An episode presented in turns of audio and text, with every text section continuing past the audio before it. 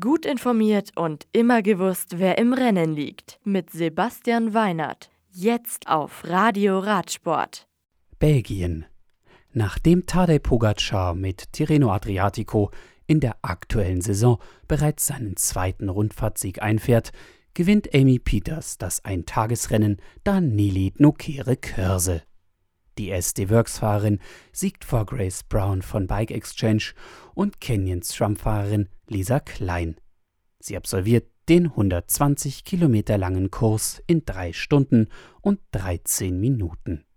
Das Rennen der Herren ist 195 Kilometer lang und findet bei ebenso bescheidenem Wetter statt. Aus einer Zweier-Ausreißergruppe kann sich schließlich Ludovic Roubaix von Bingoel Wallonie Brüssel lösen und einen Vorsprung von drei Sekunden über die Ziellinie retten. B&B Hotels KTM-Fahrer Luca Mozzato belegt Rang 3.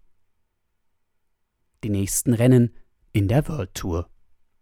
Der Grand Prix de Denain Port du Hainaut in Frankreich folgt am Donnerstag und am Freitag starten Topfahrer wie Nils Polit, Florian Seneschall oder Timmelier in Belgien bei der 19. Bredenen Coxheide Classic über fast 200 Kilometer.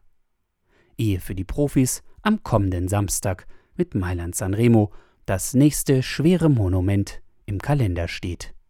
Und am Sonntag folgt mit der Trofeo Alfredo Binder schon das nächste Eintagesrennen, bevor mit dem Start am Montag bei der Vuelta a Catalunya in Spanien die nächste einwöchige Rundfahrt startet.